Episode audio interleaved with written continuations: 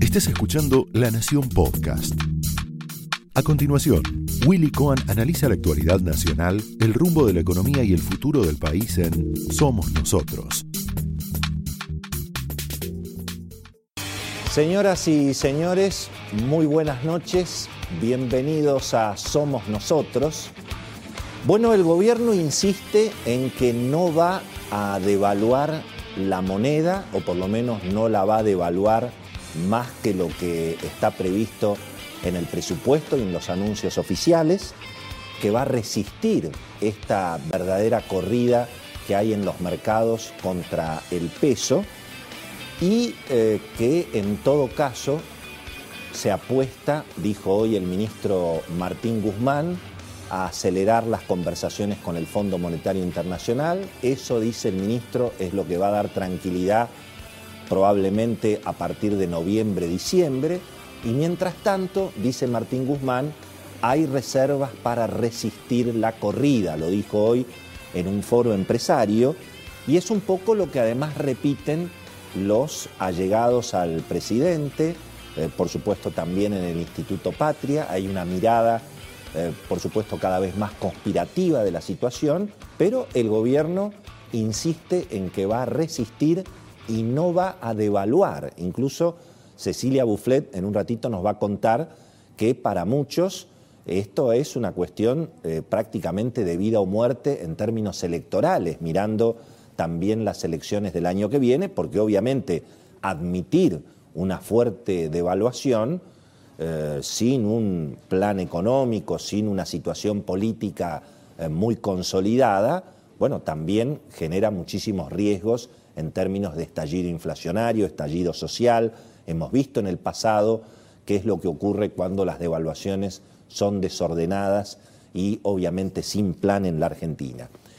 Pero bueno, el gobierno insiste en que no va a devaluar, los mercados, los inversores, el público en general,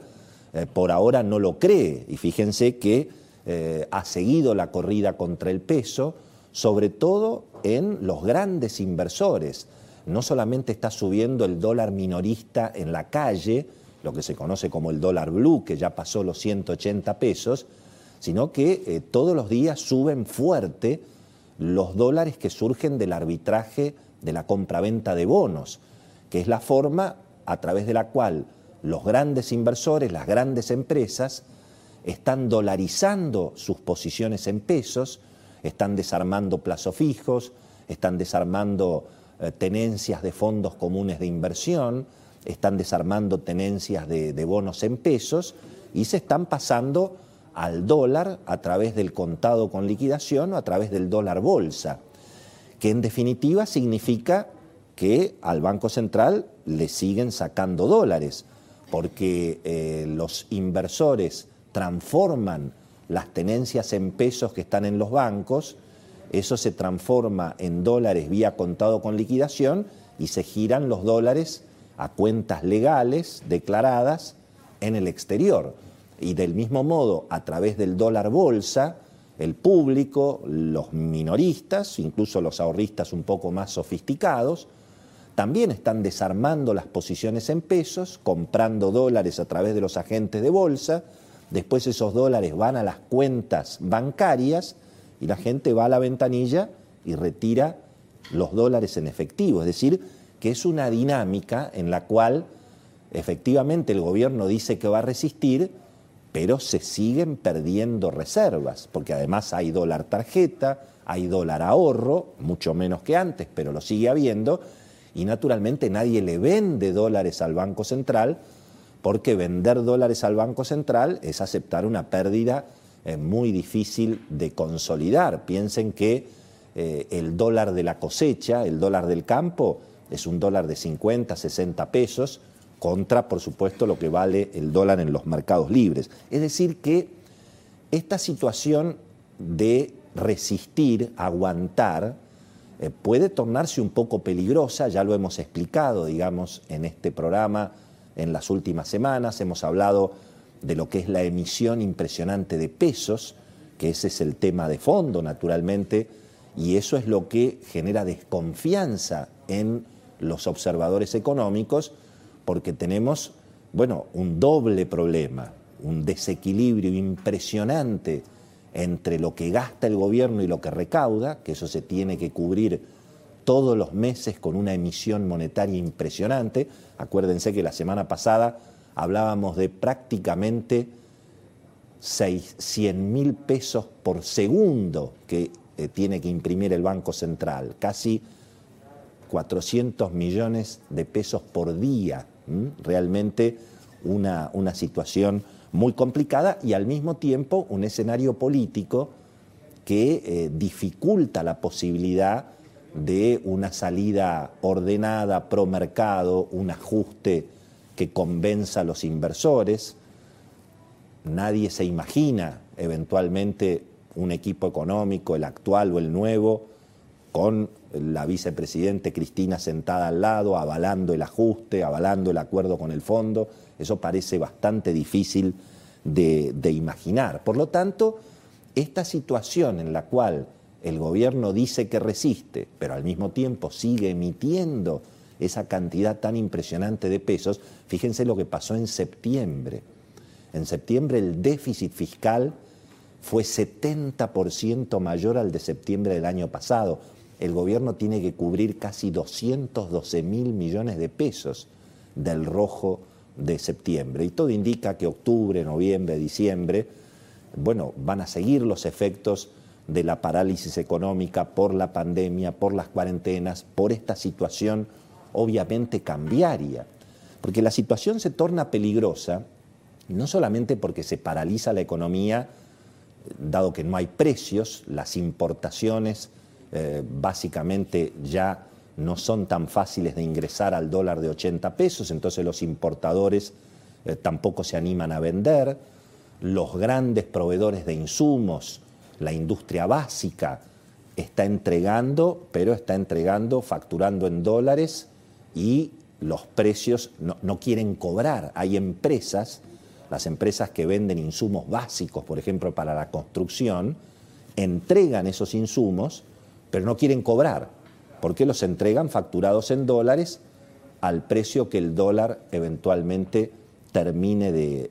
equilibrarse. Pero, mientras tanto, el gobierno insiste en que va a resistir y siguen saliendo dólares de los bancos y siguen saliendo dólares de las reservas y naturalmente no ingresa. Entonces, claro, ya hemos visto en el pasado de la Argentina, bueno, qué es lo que ocurre cuando finalmente el Banco Central se queda sin dólares. Tuvimos una tremenda experiencia en 1989 y 1990, que fue la hiperinflación,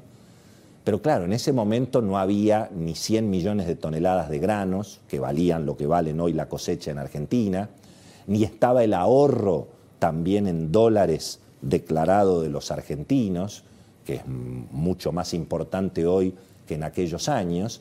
y al mismo tiempo tampoco se había aprendido de la experiencia de la hiperinflación. En ese momento, eh, tanto los gobiernos de Raúl Alfonsín y en la primera parte del gobierno de Carlos Menem, bueno, finalmente imprimieron, en ese momento eran australes, no eran pesos, se mandó imprimir todos los pesos necesarios se abrieron los bancos y por supuesto la gente corrió, sacó los pesos y ahí vino la hiperinflación.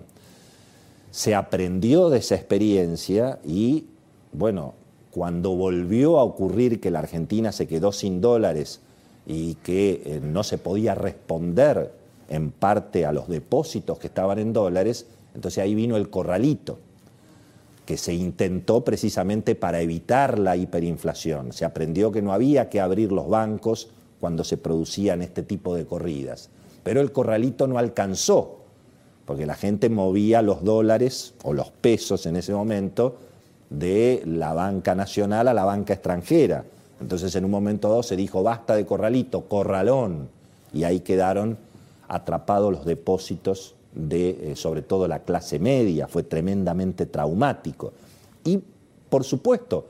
aún cerrando los bancos, no se pudo evitar el estallido de la devaluación. Piensen ustedes que en ese momento la devaluación pasó de un dólar oficial de 1 a 4 en, entre eh, diciembre de 2001 y marzo de 2002,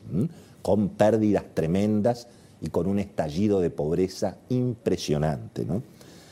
Entonces yo creo que hoy cabe preguntarse, y lo hemos convocado nada menos que a Domingo Cavallo, hoy va a estar con nosotros Domingo Cavallo, que fue un hombre que tuvo que enfrentar muchas veces en la historia argentina este drama de eh, la, corrida cambiaria, el país que se queda sin dólares, cómo resolver el problema.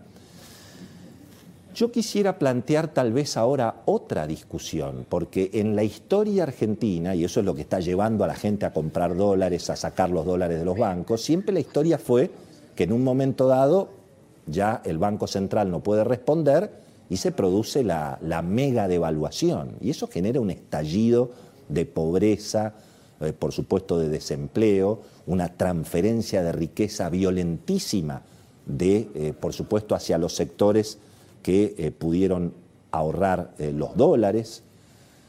Entonces yo quisiera preguntar, ¿qué pasaría si esta vez la vicepresidente Cristina Kirchner, el sector de izquierda que se identifica con Cristina en la coalición de gobierno, qué pasaría si la vicepresidenta dijera, bueno, esta vez las cosas van a ser distintas, esta vez el ajuste lo van a pagar los que tienen los dólares. Porque cuidado, en la Argentina el sector privado está lleno de dólares y está lleno de dólares registrados. Están los dólares declarados en las cuentas bancarias en la Argentina, están los dólares declarados en las cuentas bancarias del exterior, están los dólares del campo, que están acopiados en silo bolsa o en acopios, todo declarado. Naturalmente que en la Argentina debe haber cosecha y dólares no declarados, pero hay una enorme cantidad. Fíjense que todos quienes han estado comprando dólar ahorro, tanto desde que se podía comprar 10 mil dólares por mes en el principio del cepo de Mauricio Macri, después eso se fue bajando, 5 mil y se llegó hoy a 200. Pero cada compra de dólar ahorro bancario legal está registrada en la FIP y cualquiera que haya hecho una declaración de bienes personales sabe que directamente en la página de la FIP aparece cada uno de nosotros con la cantidad de dólares legales que ha comprado, independientemente de dónde los tenga guardados. Los puede tener guardados en una caja de seguridad, en una cuenta bancaria, en el colchón, pero son dólares declarados. Entonces, ¿podría el gobierno eventualmente obligar a los argentinos a vender los dólares declarados al precio eventualmente del dólar legal, del dólar oficial, eh, ante una disyuntiva de tener que finalmente asumir una mega devaluación e ir a un estallido social de lo que significaría semejante mega devaluación. ¿Puede eventualmente ese sector tan radicalizado, que por supuesto va a justificar ese intento en el bien común. Recordemos que Cristina viene prometiendo que ella promueve un nuevo contrato social. Eh, el propio Máximo Kirchner dijo, la Argentina no va a salir de la pandemia con las mismas desigualdades con las que entró. Axel Kisilov ha dicho que ya la normalidad no existe y Martín Guzmán, el ministro de Economía, se ha cansado de repetir que él no vino a la Argentina a aguantar, sino que él vino a cambiar la realidad. Vamos a hablar de ese tema hoy eh, porque ante una disyuntiva de no hacer nada, y bueno, esta crisis bancaria se puede, o esta crisis cambiaria, se puede convertir en una crisis bancaria y puede obligar entonces al gobierno a plantear esa disyuntiva reconozco la devaluación para que los argentinos vendan los dólares y empezamos de nuevo, o trato de sacarle a la fuerza los dólares a los argentinos. Esto fue Somos Nosotros, un podcast exclusivo de La Nación. Escucha todos los programas de La Nación Podcast en www.lanacion.com.ar. Suscríbete para no perderte ningún episodio. Estamos en Spotify, Apple Podcast, Google Podcast y en tu reproductor de podcast favorito. Seguí escuchando La Nación Podcast.